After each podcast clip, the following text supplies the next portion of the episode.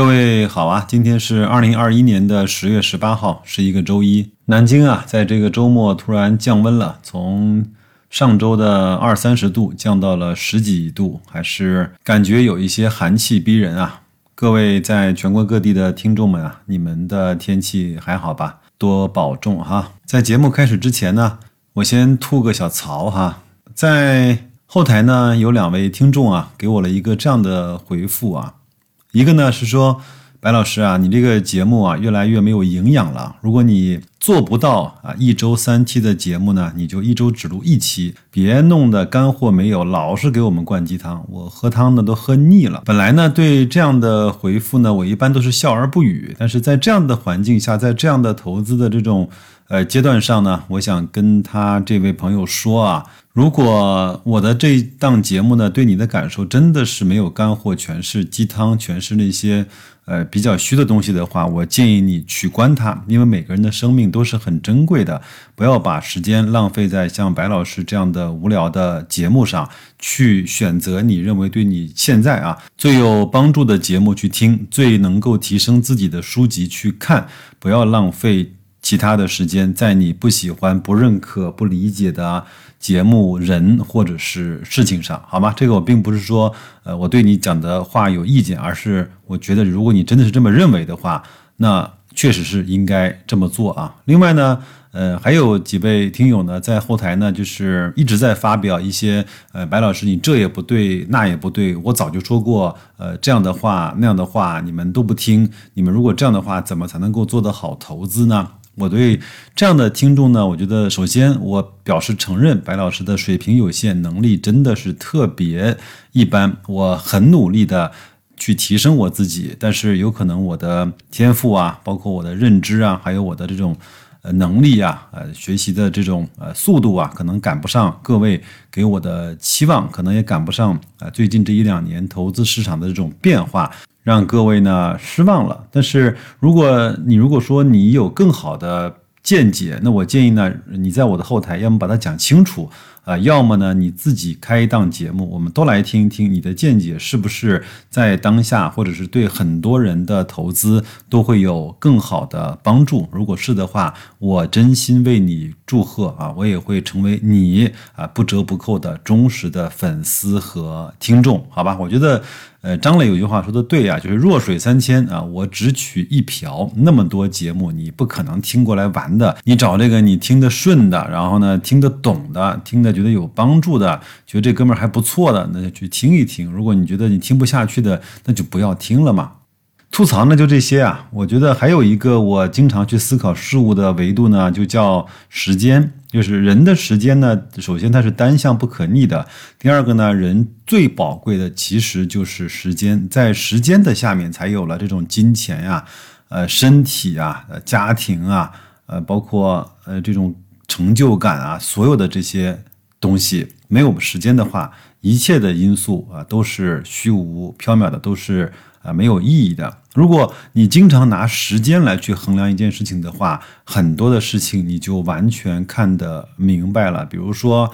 呃，一段不幸的婚姻，一段不好的友情，甚至是一段很差的雇佣关系，在时间的维度下，你其实是可以做出非常理智、客观的决定。但是呢，很多人就是不去考虑时间这个维度，一直呃在错误的那时间长河中，和错误的人和错误的事，用错误的办法来去维护着错误的关系。各位，你想想看，在投资市场中，又何尝不是如此呢？你和那个不对的公司，用不对的办法，在一个错误的时间，经历了一段极其糟糕的错误的投资的生涯，这难道对我们个人来说不是一种折损？难道不是一种伤害吗？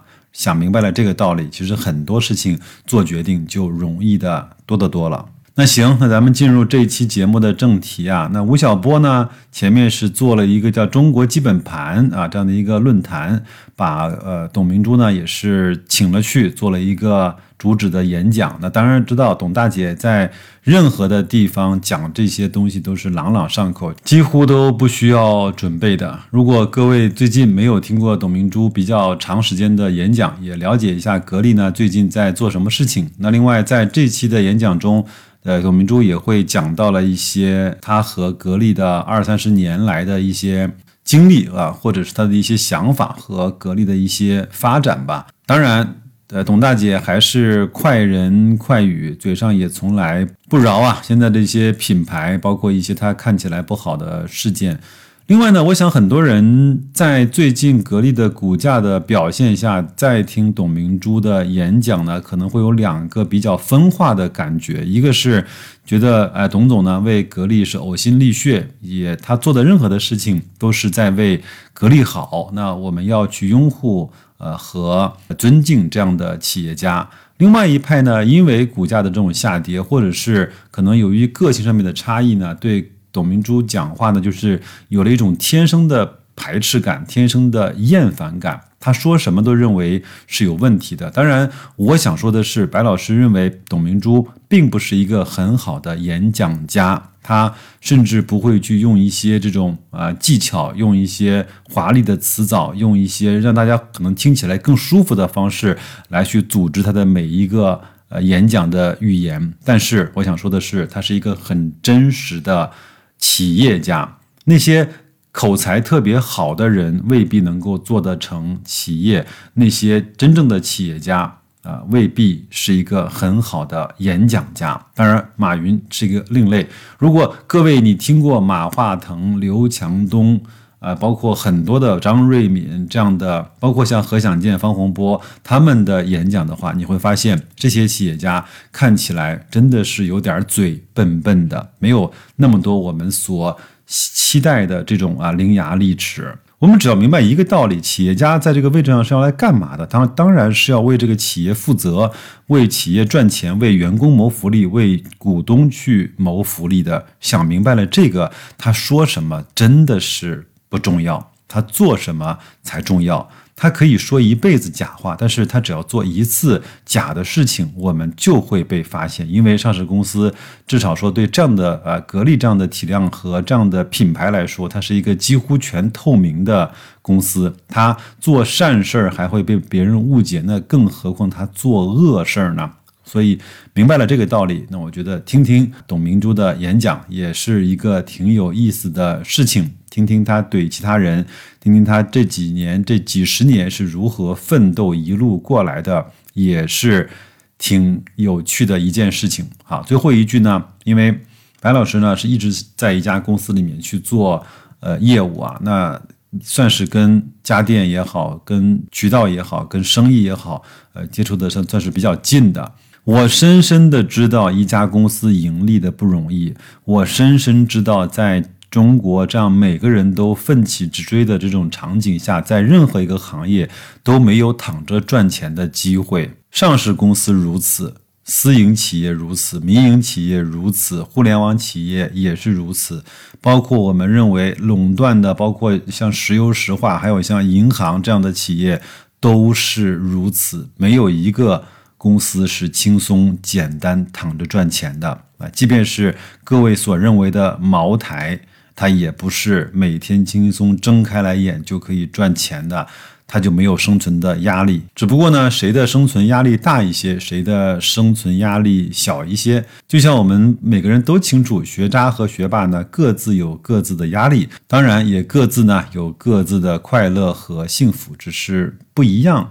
而已。好，扯了这么多，呃，我们就进入听董总的那个发言，时间比较长，超过了半个小时。各位呢，慢慢听，只当给全新的周一的工作日开始啊，多了一份背景音，也激励自己啊，像一个企业家一样去战斗，去看待自己的生活和工作。那就这样吧，祝各位投资愉快，生活顺利，再见。呃，各位大家是上午好呢，是中午好呢？好像快接近中午了。啊，所以时间呢就非常有限。我希望在这有限的时间和大家分享一下今天的主题啊。那我觉得作为中国企业来讲的话，我们更多今天来的这里，我相信大部分都是来自于制造业。制造业是企业的什么？是整个国家的什么支柱？啊，这也是我们格力电器这么多年来坚守只做制造的啊，没有参与金融。也没有参与房地产的，我们坚守下来。虽然我们很辛苦，但是我们今天看到了更多的是希望。啊，刚才那个小波老师说说李部长讲的很好，大家给了热烈掌声，啊，可惜我没听到啊。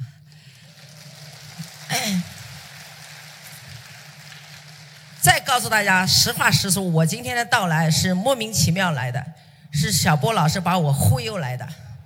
啊，后来我想了，来了也好，不管是忽悠不忽悠，这么多在座的各位朋友来到，通过我在台上一站，大家更进一步了解格力。我相信未来大家唯一选择的产品，只要是电器，就会选择格力。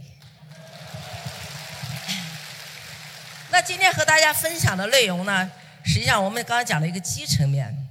那我想和讲的就是一个观点：时代是往前走的，我们不能逆时代而动，要顺应时代的发展。那么顺应时代发展，是不是我们就搞所谓的互联网，就能让中国强大吗？不可能。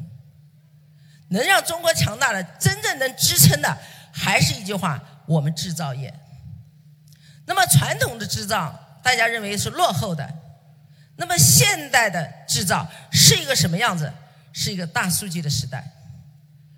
我们认为我们的产品未来是数字化，我们的生产制造是数字化，我们的研发也是数字化。那么，所以我在开讲之前呢，我想着请大家看一个短片，三分钟的时间，是总书记在二零一八年视察格力电器时候的一段视频啊，和大家一起分享一下。来，傍晚时分，习近平来到格力电器股份有限公司，考察企业加强自主核心技术研发、推动产业优化升级情况。在科技展厅精密模具车间，习近平认真观看企业产品和技术展示，详细了解企业创新发展和党建情况，称赞他们。在贯彻落实党中央关于自主创新决策部署方面，做到了真学、真懂、真信、真用。在空调设备及系统运行节能国家重点实验室，习近平同科研人员亲切交谈。他指出，实体经济是一国经济的立身之本、财富之源，先进制造业是实体经济的一个关键。经济发展任何时候都不能脱实向虚。中华民族奋斗的基点是自力更生，攀登世界科技高峰的必由之路是自主创新。所有企业都要朝这个方向努力奋斗，实现中华民族伟大复兴宏伟目标，时不我待。要有志气和骨气，加快增强自主创新能力和实力。努力实现关键核心技术自主可控，把创新发展主动权牢牢掌握在自己手中。离开企业时，职工们聚拢在道路旁欢送总书记。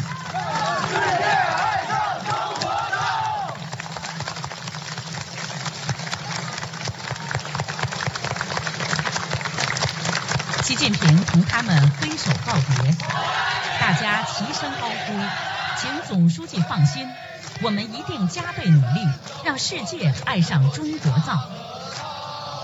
掌声、歌声、欢呼声响彻夜空。清远啊，这个这个视频一直激励着我们格力电器。总书记在视察的时候问了我们几个问题：第一，我们的技术来自于哪里？第二，我们人才来自于哪里？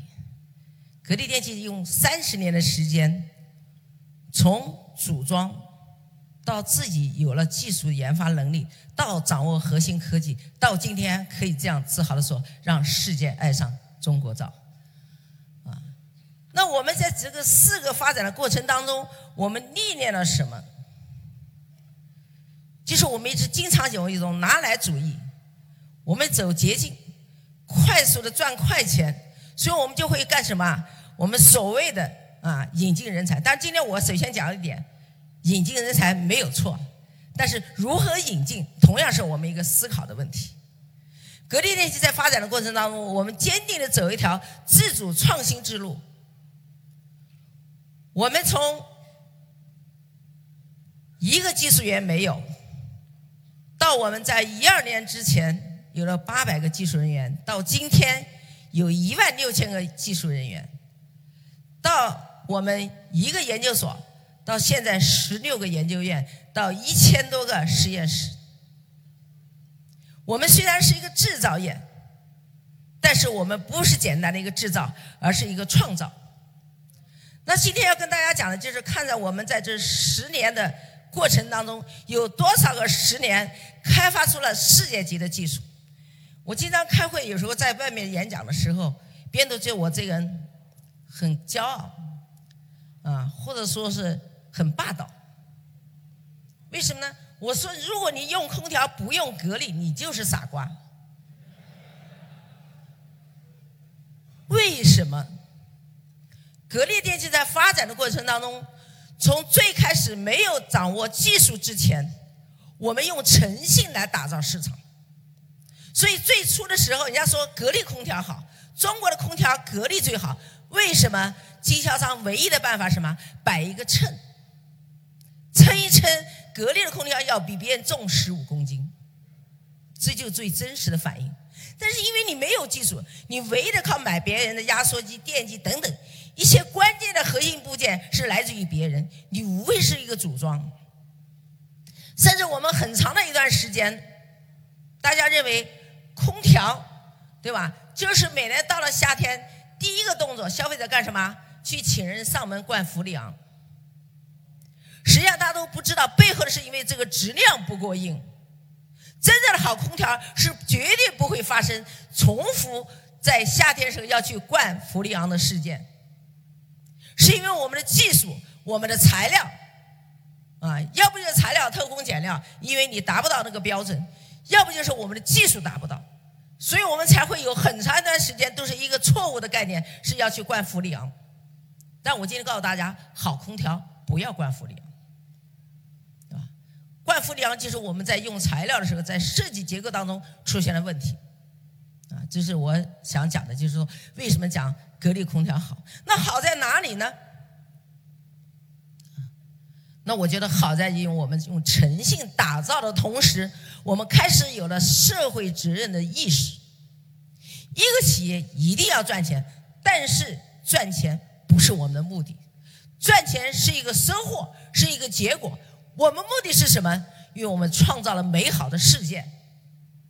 所以，格力电器的发展历程经历了几个阶段，从这个格力电器创造良机，优良的良，然后到好空调格力造，然后到掌握核心科技，然后到让天空更蓝，大地更绿，到今天我们讲让世界爱上中国造。我再讲个例子，我们现在经常讲收购兼并，了不起，啊，但是我们也曾经经历过，国外到中国来收购兼并的时候干什么？把我们中国的品牌什么灭了？比如我们大家都很熟，今天来的如果有上海来的，就是会以前曾经自豪的、骄傲的我们的飞鸽自行车，还有吗？没有了。中华牙膏还有吗？没有了。扬子冰箱还有吗？没有了。苏州的还有等等等等很多的电器产品都没了，到哪去了？品牌都被人灭了，收购了你就把你品牌灭了。而我们中国先收购品牌什么？借人家的品牌什么在销售？那我们的中国品牌哪一天才能起来呢？为什么借别人的品牌来卖自己的产品，来生产产品，以次充好呢？这就是赚快钱，欺骗市场，用品牌的影响力来创造自己的收益。而我们的观念是要打造优质的品牌，要让世界爱上中国造，应该有更多的中国品牌在世界站立起来，这就是我们俩的价值不同。那所以格力电器，我觉得最值得和大家分享的是，我们坚守，坚守是很难的，但是你必须要坚守。我们从空调起家到今天，我们已经家电产业链。全线覆盖，冰洗，啊，生活电器、厨具等等。那好多人说一讲格力就知道空调，不知道冰洗。所以今天这会在这儿开有点可惜，应该到珠海格力看，啊，因为到那里看了，你才知道格力有什么。啊，我今天真是几乎好像在做广告一样啊，啊！但是我觉得值得，值得，我应该理直气壮在这里做，因为我做了世界最好的产品。比如说洗衣机，我今天穿的衣服大家可以看到，过去干什么一定要送去干洗，但是我们现在的洗衣机可以让你在家洗。我不知道洗衣机厂有没有哪个洗衣机的这个企业敢在这跟我说，你的衣服不要送出去干洗，我敢讲。这就是核心竞争力，是吧？冰箱虽然我们是后面做起来的，但是我冰箱告诉你，你的肉摆进去，冻起来拿出来还是新鲜肉，也就是我们经常讲的零下五度不结冰。我们知道用冰箱拿出来之后一定要化冻，但是我的冰箱不用化冻，营养保存下来，这就是什么技术？所以我讲完以后，你说你冰洗不买格力买谁呀？啊，那一定是买我的，是吧？那所以我讲了这些故事的，实际上格力电器在这个过程当中坚守的过程当中，我们开始意识到，从零五年，我们那时才有了自己的压缩机和电机的初期的研究。到了今天，我们用这十二十年的时间，我们让格力电器掌握了核心技术。我可以跟大家分享一个，我们的电机技术其中有两项专利。被世界五百强的企业什么，就是和我们要给他去分享，当然这个分享不是乱分享，他要给钱买我的技术才可以，啊，对吧？所以我想的话，这个创新力啊和创造力啊，回到一个原点讲是什么？是人的问题。这也是我自己坚持的自己的观点。大家都讲国外最好。甚至我们很多人把我们的研发中心说在意大利、在法国、在德国、在美国，最关键是在美国有了一个研发中心设在那里，我们就是什么国际研发。我格力是更加不一样，我希望我们的珠海成为世界的研发中心，所以我十六个研究院绝对没有到国外去，都留在哪里啊？都留在珠海。你到国外设计一个研发中心，你就是国际化了吗？我们中国这么大，十四亿人口，我们不是国际化的一部分吗？我们应该有这种决心，有这种自信，但是不能自负。我们要认真的反省，要加倍的努力，来什么改变自己，再来改变世界。我记得当时我们一二年、一一年之前。我们用二十一年的时间，我们才给国家贡献一百九十亿的税收。但是我们一二年以后，到了这个今年，我们给国家已经创造了一千两百亿的税收。我们格力是一个上市公司，今天在座可能也有上市公司，当然我不知道你是不是这样想。哎呀，我们的股价是不是越高越好啊？高了干什么？我可以拿到银行去贷款呀。因为你的股价越高，贷款按照五折给你，你也可以贷到很多钱。但是我今天和大家分享，格力电器没有银行贷款。我整个上市九六年上市，在股市上只有拥有募集到五十亿的资金。但是我再和大家分享，我们给股民已经分红了一千亿。这就是一个上市公司的责任，上市公司。不是靠圈钱来发展，是靠自己的创新，靠自己的技术来发展。所以我觉得理念一定要清楚，使命一定要担当，要有这样的精神。那所以回到前面讲，我们为什么在这个节点，十八大之前、十八大之后发生了这么多的变化？无论从税收，无论从利润，啊，无论归股民的分红，同时我也和大家告诉大家。我在一八年提出来给我们的员工一人一套房，啊，今年第一批三千七百套，讲给我们有三千七百户入户，是我们的科技人员解决的什么安居乐业的问题。就是一个企业负责任。当下总书记提出来，共同富裕。什么叫共同富裕？我们企业责任是什么？企业的使命是什么？让你的员工要有幸福感，对吧？我想呢，在这个发展过程当中，我们关键要解决的是什么？刚才讲了，有人说你你是不是想盖一个房留住人才？错，盖房不一定留住人才，只有认同企业文化的人才能留下来。我们企业长期被别人挖，啊，挖走的人看似都是人才，有博士后，有研究生，啊，还有在格力干了十多年的啊，沉淀了一点本事，觉得自己翅膀硬了，可以飞出去了。你说我求你，你别走。他都不认同你，你为什么不让他走？这种人走的越快越好。啊！我要举一个例子，在九十年代末的时候，格力也追求发展。我们那时候认为就是，哎呀，来一个人才就好了，来一个专家就好了。当时那时候，我们在空调领域，中国到二零零五年才实施能效等级的这个要求。那些也是过去的空调世界是什么？所有的消费者，风大就是好空调。然后海尔当然有个广告就做得好，就是我的售后服务好，那是好空调。为什么？担心坏了没人修。但是我的理念是什么？没有售后服务的服务才是最好的服务。但你如何来实现呢？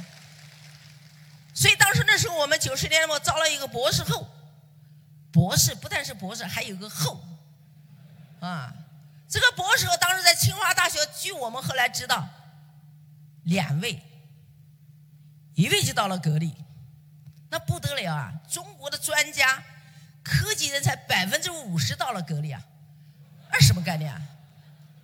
但是后来我们发现。虽然他是博士后，但没有正道，所以总书记讲的，道德首先是第一考量标准。一个人要敬业，要爱岗，爱国家，爱自己，爱企业，但是爱自己是最后。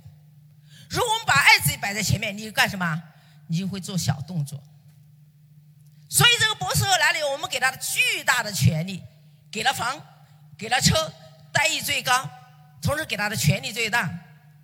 就带了我们一个技术队伍干什么？不研究技术，干什么呢？因为他有权利了，就是哪个上游的供应商对我感觉好，我就认为你质量好。所以当时我就讲，你要研究一个产品，要能让我们降低成本，从结构上升级，能够做到更加安静、更加舒适，要往这个方向去研究。结果他研究了一个产品，什么产品呢？我今天讲的就不按照我们那个，哎，把那个不要放我头像，放我的那个片子给大家看，对吧？因为放的都是我们现在最先进的技术，你们听完以后可能回去都要重新思考啊。那这个很关键，这个是非常关键的一件事啊。那我再把这个故事讲完，就他研究这个新产品是什么呢？叫小蜂蜜。小蜂蜜打开是什么观点？我说，哎，这小蜂蜜起得好，为什么？它扎人。为什么讲是扎人呢？因为我把这个空调打开以后，我不知道这个空调开了没有，现在多少温度我也不知道，节约了多少成本呢？四十块。这叫坑蒙拐骗，欺骗消费者。你这什么叫降成本？消费者真正想享受的权益没有得到，所以把这个就把它什么灭掉了。灭掉。二零零一年，我当了总经理啊。德尔跟大家也在分享，简单的分享一下。我是九零年到的格力电器，到今年为止已经三十二个年头。我九四年年底回来当部长，一年革命让我们格力电器翻了七倍，从此我们格力开始盈利。从九七年开始到现在没有贷款。我到了零一年当了总经理，第一年当了总经理干了一件事就是革命，不符合格力电器的文化人。必须进行制裁，啊，到了一二年当了董事长，啊，一直到今天，我这一路走过来，我曾经有一句名言：和谐是斗争出来的，企业一心在斗争中成长起来。你不要怕得罪人，你好人不要得罪。我们想得罪人是得罪的坏人，这个概念要清楚，啊，没有不斗争就能成长起来的是不可能的。但是我们希望有个好老板，你要给年轻人，给敢于干事、敢于想做事的人什么？给他们平台，给他的机会，企业就有竞争力。啊，再回来讲到这个故事，啊，当时大家都觉得他人才，我一当总经理，第一件事就找他麻烦，干掉他。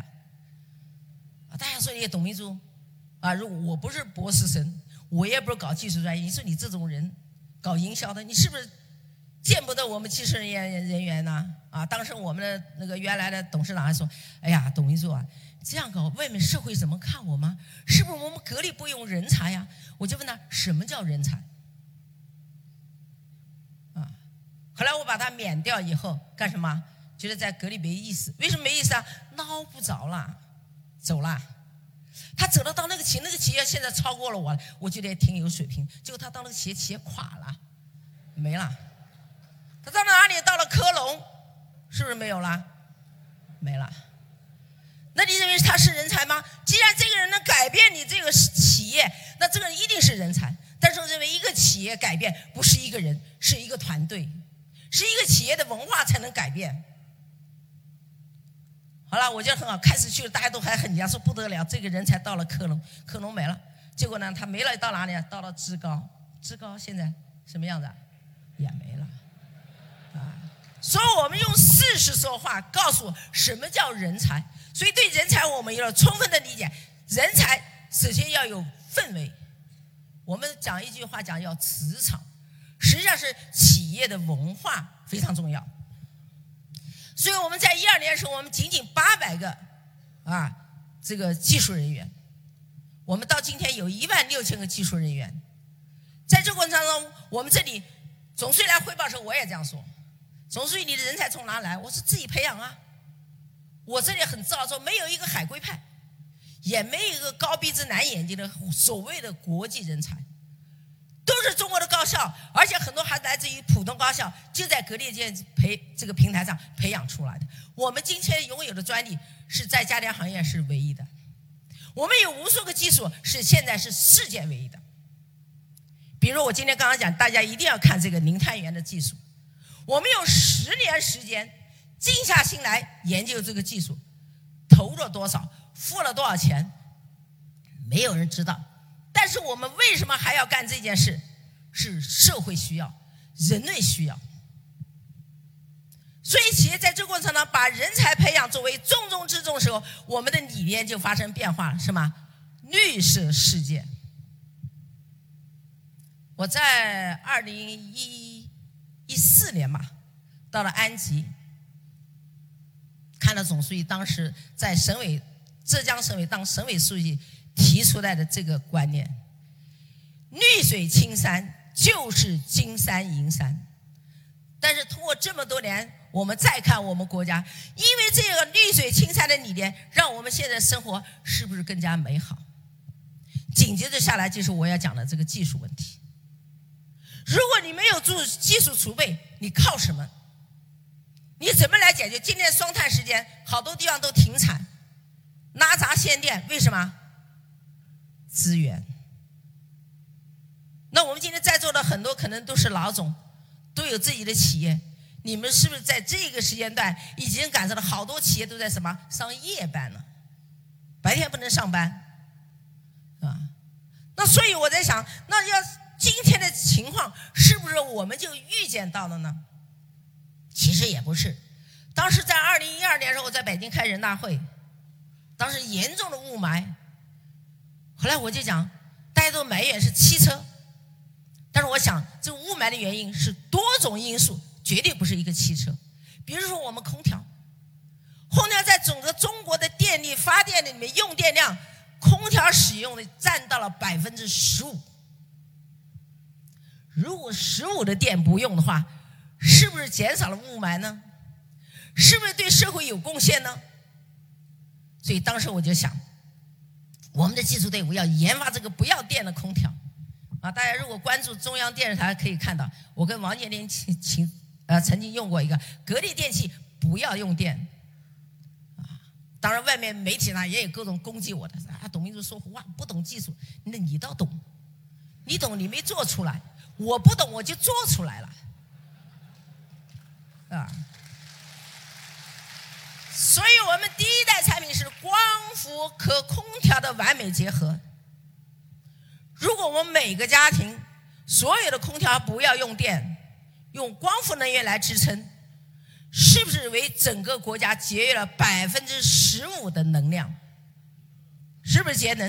是不是环保？但是的技术来支撑，所以我们研究这个技术。电机烧了一个一个又一个，烧的我的技术人手发软，不敢搞了，因为一个电机就几十万。我说没问题，在批技术研发费用里面，我从来不手软。所以我们用了一年半的时间，开发出了第一代的什么光伏空调。那是不是就好了呢？是不是就满足了呢？没有。我们在进一步的技术升级，啊，那我们进一步技术升级做到什么呢？就做到了我们整个不仅是光伏、空调和城市电网能够打通以外，更重要是在空调的本身，啊，我这中间插个故事。前段时间我们省里有一个会议大会议室。在开会，在那坐久的时候干什么？他们干什么？要解决肩膀被风风吹得痛的问题，就用衣服什么把头蒙起来。结果他们想到格力有个技术，风不吹人，就找到我。结果我算了是三百几十平方，我去给他改变中央空调，那整个工程量很大，要几个月的时间。那我说临时给你应急，用我们这种风不吹人的空调。三百几十平，一般的空调可能要八台，我算了，我们能效好，所以我说六台就可以了。但是我们最后装完几台呢？四台就满足了这个要求。最后大家都非常感谢，说温度达到了，啊，舒适也好了，然后没有风了，啊，这就是啊。创新的重要性，所以我们在第一代光伏研下来，并没有停止我们的脚步。我们进了第二代升级，就把我们的压缩机的能量，从一度能源产生两度能量的同时，我们升了两倍，就更加节能。多一电到哪去？所以第三代我们的光储空就出现了。我们解决了一个工厂的，特别是要耗电大的企业，比如药厂，啊，比如说电子产品的，他们都要大量的电来消耗生产产品。你总不能把厂关了吧？我跟他们举了个例子：如果说我们一天本来吃三餐饭的，你现在是为了节能，我们一天吃一餐饭，我还有幸福感吗？我们这技术就让你一天不仅要满足你三餐饭，四餐饭都可以。啊，这就是技术创新带来了好处啊！所以我们的技术人员在这个过程中不断的创造什么独有的技术。那个这个技术最自豪是什么？我们在全球的两千一百多个技术项目竞赛当中，它是唯一一个获金奖的产品，没有第二个。我们这个在印度运行了两年，最后给我们确认是可以节能百分之八十五。那就是说，这个节能百分之八十五是一个什么概念啊？我们算了一下，全球如果都用上这个技术，我们全球的气温要下降半度，啊，那我们的三零六零的双碳是不是也就实现了呢？所以，一个企业它的使命一定要清楚，是一定要有一种情怀。一个企业的存在是让我们生活的更美好。我今天一进来，这个店的老总就说：“哎呀，董总欢迎您。”我一看，他说：“我们是牧师酒店。”我想了半天，牧师不是做床的吗？怎么还盖起酒店来了？啊？那他说：“你们格力也发展好。”我说：“格力到今天没酒店，对吧？我们只干一件事，把制造业做到极致。”那我们的空调技术讲了那么多，冰洗我也讲了那么多，那这都是消费品的产品。我原来用的就明说了，我原来用的西门子的抽油烟机，最痛点是什么？门一开就要知道家里在做啥，油烟满屋飞。格力现在做的油烟机，家里没有油烟味，六年不要清洗。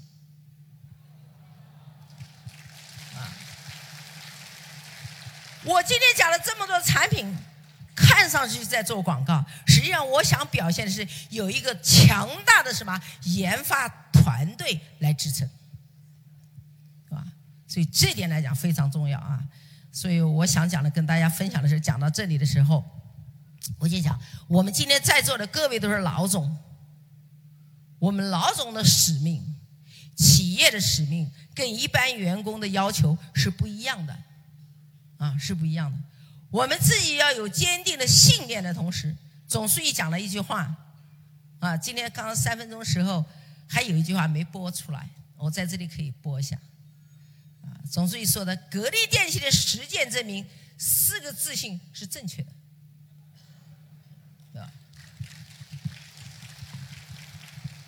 为什么？这就讲到第二部分。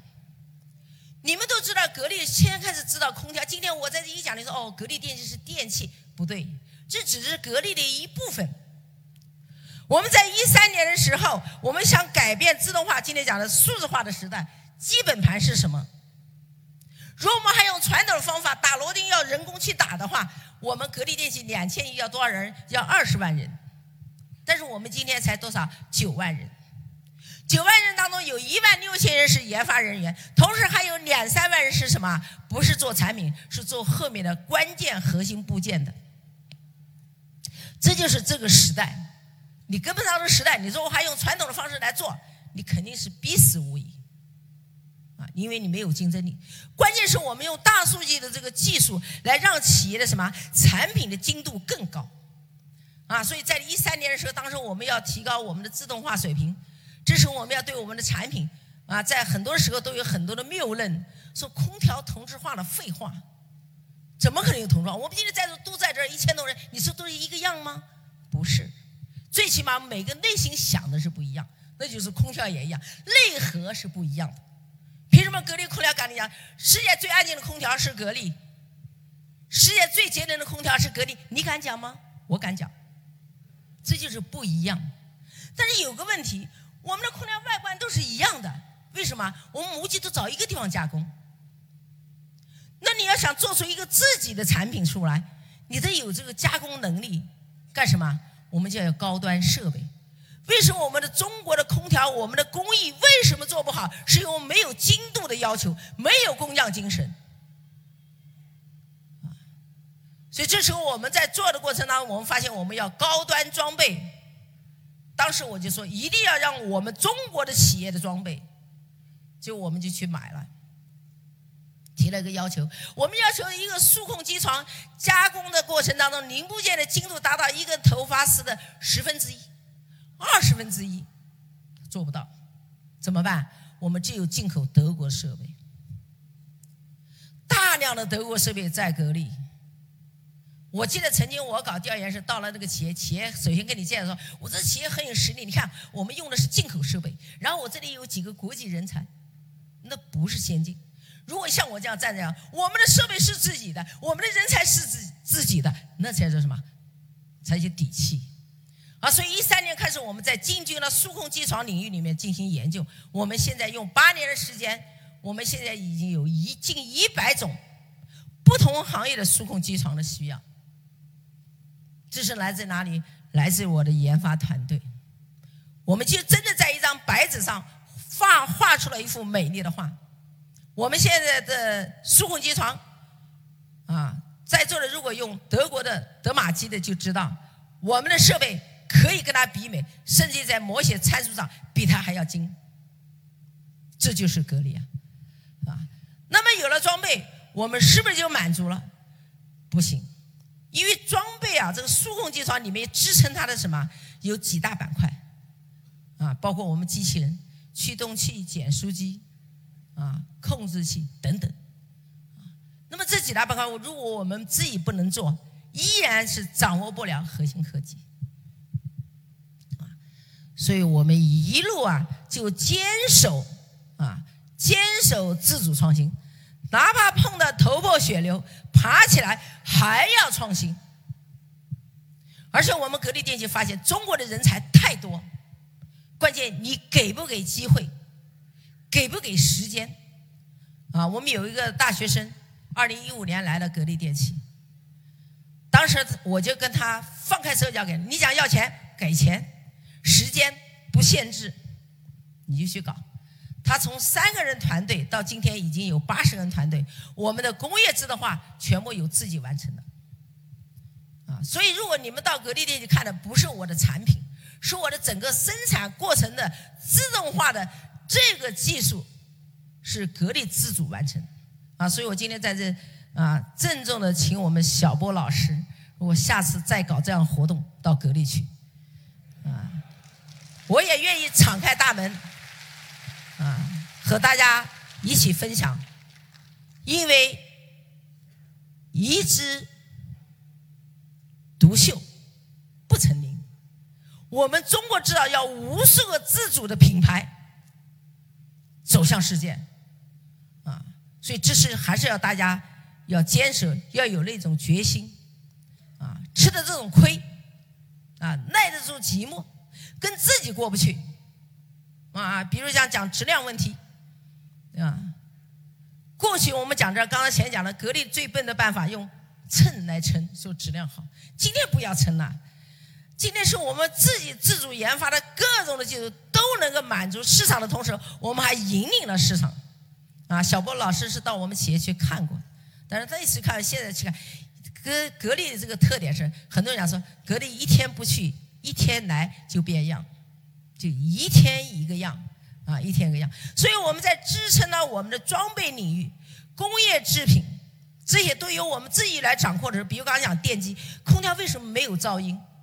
我在台湾的时候，当时我们一个用户装空调，我到现场去看，旁边邻居不给装，说你不能装，装了你房间是是冷了，我这边吵死了，因为这正好在别人窗口。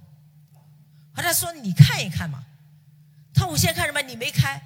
我们现在已经开了，哇！后来说没话说，就允许我们装。这是在台湾好几年前的事情。但近期，我又到山西去了一趟，我自己也给吓了一跳。我正跟他们领导正好走那个有个古城，装的是格力空调，先没抬头看，不知道。我们俩正好走到某一个点，正好在这里讲话，头顶就是格力空调，我都为他骄傲。抬头一看。一个室外机没有声音啊，这是还得了啊？所以你们回家看一看，检查一下你们室外机响不响？响，以旧换新，换格力空调，啊，换格力空调。所以啰啰啰嗦嗦讲了那么多，实际上最后回归到一个点：坚定的走自主创新之路，坚定的走自主培养人才的道路，坚定的拥有自己研发技术的能力。这就是你的实力，无论是什么时代，尽管数字化是给我们增加了像老虎添翼，但是没有老虎，你的翅膀往哪安呢？所以我们的制造业伟大就伟大在这里，啊，曾经在几年前在厦门开的一个论坛会上，马云也在，我也在，马云先发言，讲了以后，我们这个大数据时代未来怎么样怎么样，讲了很多，确实大数据给我们带来了革命，也给我们带来了先进性。但是他下去以后，轮到我讲的时候，我就讲了一句话：马云可以有，不能多；董明珠要多。这就是中国的制造业，啊，这就是中国制造业。那么最后呢，我想讲的就是刚才大家都看了一段片子，啊，包括这些都是由我们自己的员工自主研发而实现的，所以我为我的这个团队而骄傲，也不会因为我们一些企业者的人而难过。因为这人走得越早越好，啊，你们也一样，不要怕他走，因为他已经不认同你的文化，你给再多的钱也没有用。更多人是因为别人给的钱多而走的，你就更加不要留，啊，这就是我对人的这个理解啊。所以这点来讲，我们可能就是更多的要摆在什么？摆在自己的创新，只要有创新。不断的有新鲜的血液涌进进来，你的技术永远不会落后。啊，这是我的观点啊！今天和大家分享不一定正确啊，这是我总结了我这三十多年来一路历程啊我的感受。那么，所以现在我讲的就是格力电器在这个发展的过程当中，现在随着我们的时代变化，我的零碳源技术就这个光储空，现在解决了我们什么拉闸限电的问题。但这是眼前的问题哦，未来的资源可能还会更紧张，因为我们的工业要发展，可能我们需要更多的什么能量？能量从哪里来？啊，那所以我讲技术要不断的创新。进这里和大家今天所看到的啊，所分享的，仅仅是格力的什么一个点。那么最后我想分最分享一点是什么？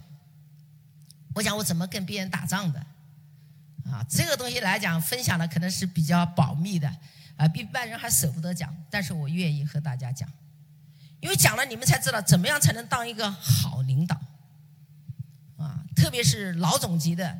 啊，你怎么样当个好老总太重要了。那我讲这个故事呢，有一点陈芝麻烂谷子，啊，因为是二十年前的事情。我们格力电器遇到最大的一次挑战，这是我们销售队伍的集体离开，干嘛去啊？到中山的汇丰。你们在座可能都没听说过，这企业早就关门了，因为这帮人去了两年就让他关门了，啊。他就觉得了不起啊！格力这个队伍很厉害，整个一个盘子烧都都端过去了，给我们待遇多高啊！我在格力当时那时候一年拿几十万的时候，到他那就可以拿翻十倍，所以我们整个队伍都过去了。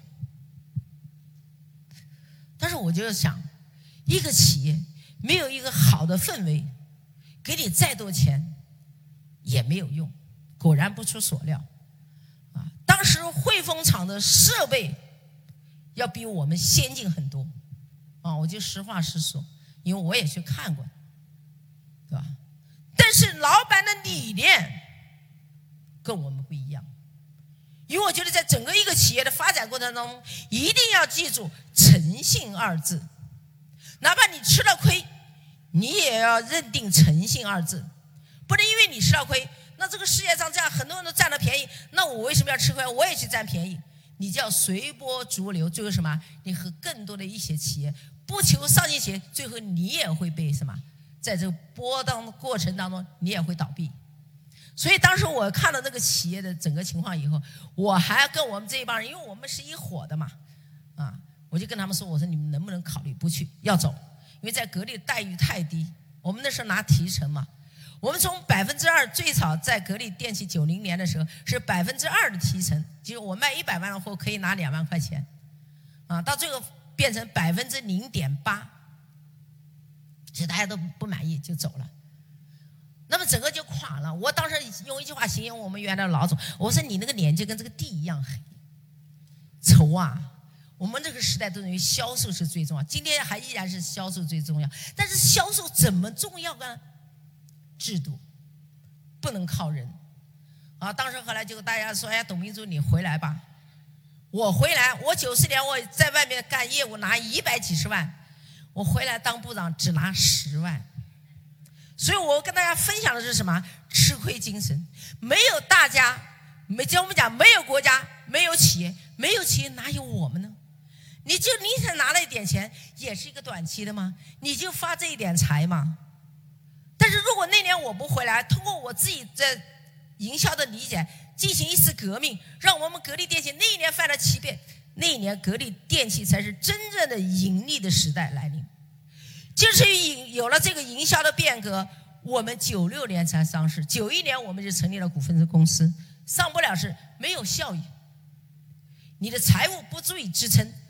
有了我们九五年、九六年的上半年，所以我们九六年的十一月份。格力电器才真正上市，所以格力电器的上市不是靠融资来让企业发展，是企业的制度来发展。所以当时我当部长的时候回来就斗啊，就跟谁斗啊？当时呢，我原来认为沿海地区的企业那比内地要好很多的，结果它比国企还国企。因为空调行业当时那时候现在没有了，现在冬天也要用空调。过去那时候是什么？当时是淡旺季。淡季半年没事干，旺季就那三个月，权力之争、帮派之争，就这么一个小厂，还就这么多名堂。啊，我回去当部长的时候，我就想怎么下手呢？人家都说董姐最好讲，话，都都喊我董姐，董姐最好讲话。那知道我当了部长，真的就不好讲话，因为我们有了责任，我们有了担当，我们要以企业的利益来考量你自己的行为和你和同事之间的关系。谁破坏企业利益都不存在，都不给允许他能够在这里生存下来。所以你干什么就要一路斗。我今天只讲这一个故事，怎么斗的啊？但是我很幸运，假如说你的部下很努力。你不开明，他再努力也没用。但是如果他不开明，你很努力，没有用。最后倒霉的是是企业。所以我一百多万没有拿，我虽然减了十倍的工资，只拿十万，但是我让更多人富裕起来。因为因为我的制度建设和改革，让我们企业盈利了。你是不是让员工能够发展？不然那时候我们就一千多人，到现在九万人，是怎么可能的呢？啊，所以我想的这个是。你取得的大小舍与得之间，你要有个正确的选择。我很自豪，啊，我那时候拿一本，如果我不回来，第二年也没了，格力也不见了。因为我九五年那一年通过那么大的努力，九六年我还发生了金融危机事件，银行来追债，最后一发现什么？库里堆的材料用十年都用不完，什么概念？钱也付了，材料堆着也在折旧。那企业怎么可能有盈利呢？是不可能的。所以你回去以后，当了以后，大家都说董明珠回来了，董姐回来了，董姐好说话。啊，我曾经有个业务员，我们这称之为同事，他董董姐你回来好，你这样的把我们的提成提高一点，然后每年每个人给你五万块钱，那叫做交易啊。我第一个就把它算了，免掉了。好了，接下来最重要，没时间了是吧？我反正把这故事讲完。我觉得这故事呢，虽然是一个很朴实的故事，也是一个刚才讲陈芝麻烂谷子的事，但是我觉得对大家今天依然有价值。怎么讲呢？就刚才讲斗争怎么斗啊？所以当时我回来，我琢磨了半天，我搞谁呢？我整谁都不对，大家都在这上班嗑瓜子聊天，什么都有。我干了一件事：所有的女同胞不准长头发，头发给我卷起来；不准戴耳环，不准戴戒指。按照道理是有点苛刻。这个时代开放的时候，你凭什么讲不？我必须从形体上让他有一种紧迫感。啊，我的服装是有特殊的要求，我们销售队伍的服装是我定制的。啊，当时我跟工厂谈条件，老总谈条件，就必须要满足我这个条件，让他有一种什么自豪感。啊，我们搞营销的要有自豪感。啊，所以从这个表面线上开始来什么，在治理。把这个部门怎么样治理好？这个表面也不能解决根本问题啊！所以什么？建章立制，要定规矩。我细到什么程度？把一个计划员、一个开单员，包括一个销售员，每一个的职责、每一个行为，都要把它什么列成什么一条一条，参照条文来执行。那么我是当业务出身的，我知道啊，我在格力四年的业务人员，没有人管过我。你爱到哪到哪，那时候又有手机，反正我湖南说我在北京，我说我现在在上海，你也搞不清楚，跟客户之间的关系是什么样，你也不知道，怎么办？你要立规矩，我就立了规矩，所有的业务员每天必须给一个通报，而且要用座机跟我打，还不能用手机，啊，因为座机才真正反映你在哪里啊，对吧？所以这些细节，作为一个管理者，看来是很小的事，但是你一定要去想，啊，我讲的这些东西不说，最关键是什么？让整个公司知道我厉害，那怎么让知道你厉害呢？哎，我们老总从广西带来的一个人，在我们公司开票。过去了，我们应收款，我回来一看傻了，那一年才做三四个亿，应收款五千万。随着格力电器的发展好，随后我们追回来一部分，但是最后三千多万，因为企业发展好，把它做坏账处理了。假设企业不好呢？我们的采购系统、我们的技术系统、我们的销售系统都是这样腐败，那怎么办呢？那我得从我自己做起。那所以当时我就发现这个问题以后，应收款那么多，回去立了规矩，必须先款后货。那你先款后货，那谁听你的？我们老总讲说，董明珠你不能这样搞。现在这个全国哪里有要给钱再给货的呢？但是我说，只要你自己讲诚信，你要有共赢的思想，没有理由做不到。我做到了，全款必须打款再提货。好了，有了这个约定以后，我们那个开票员是从哪里来的呢？就是老总从广西带来的，他牛的不得了，我们称他是无冕之王。你不要看副总都怕他，因为他万一回去倒两句的话，跟副总位置就没了。我们更多人犯错误或者不坚持原则，是因为怕自己的什么私心太重。这个乌纱帽不见了，我没所谓啊，我不当部长，我回去还当销售嘛。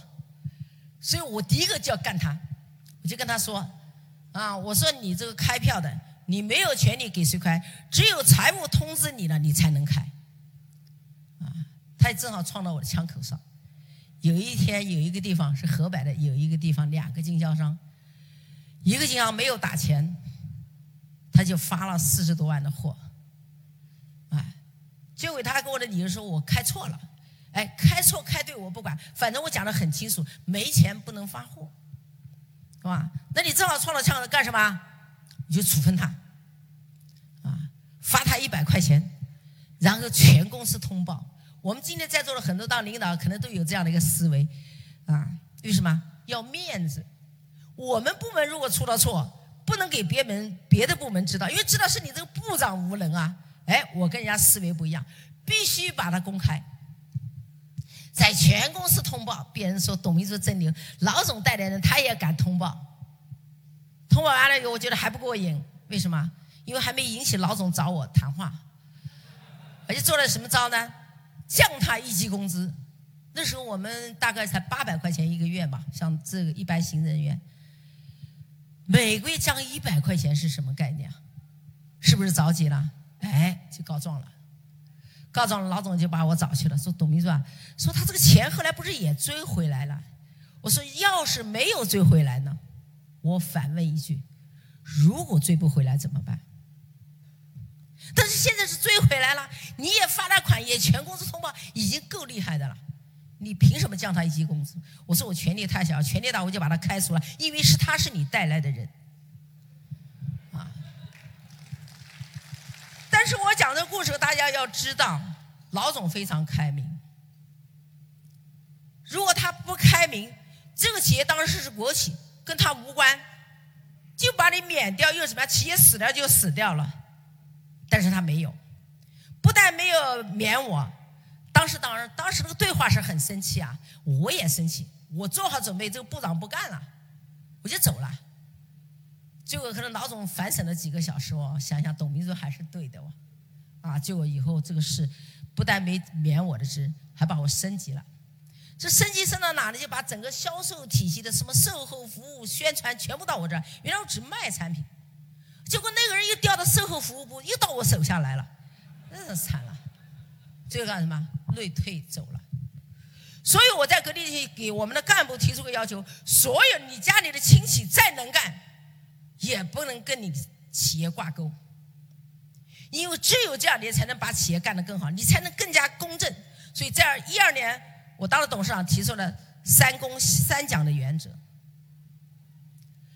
写出来很容易，但坚持做下来很难。但是中国的制造业必须要有这样的坚持，要有刀刃相对的精神，不要跟别人干，跟自己干，那才是最重要的。但是我们也要跟外面斗，不斗也不行，环境也靠我们斗出来的。啊，刚才我讲的是内部的一个斗争记这个故事，再讲跟外部斗争故事，外面斗争更多啊。但我只讲一个案例，奥克斯，大家都知道吧？哎，你的产品已经不合格，这是对消费者多大的伤害？三聚氰胺事件导导致了那么多的儿童受害。只不过是我们空调对生命可能没有造成危险，但是给我们消费者带来隐形的成本浪费，是不是应该受到惩罚？国家在二零零五年前没有能效等级，那就没得说，因为没有标准。现在有了标准，这就规矩，必须按标准来。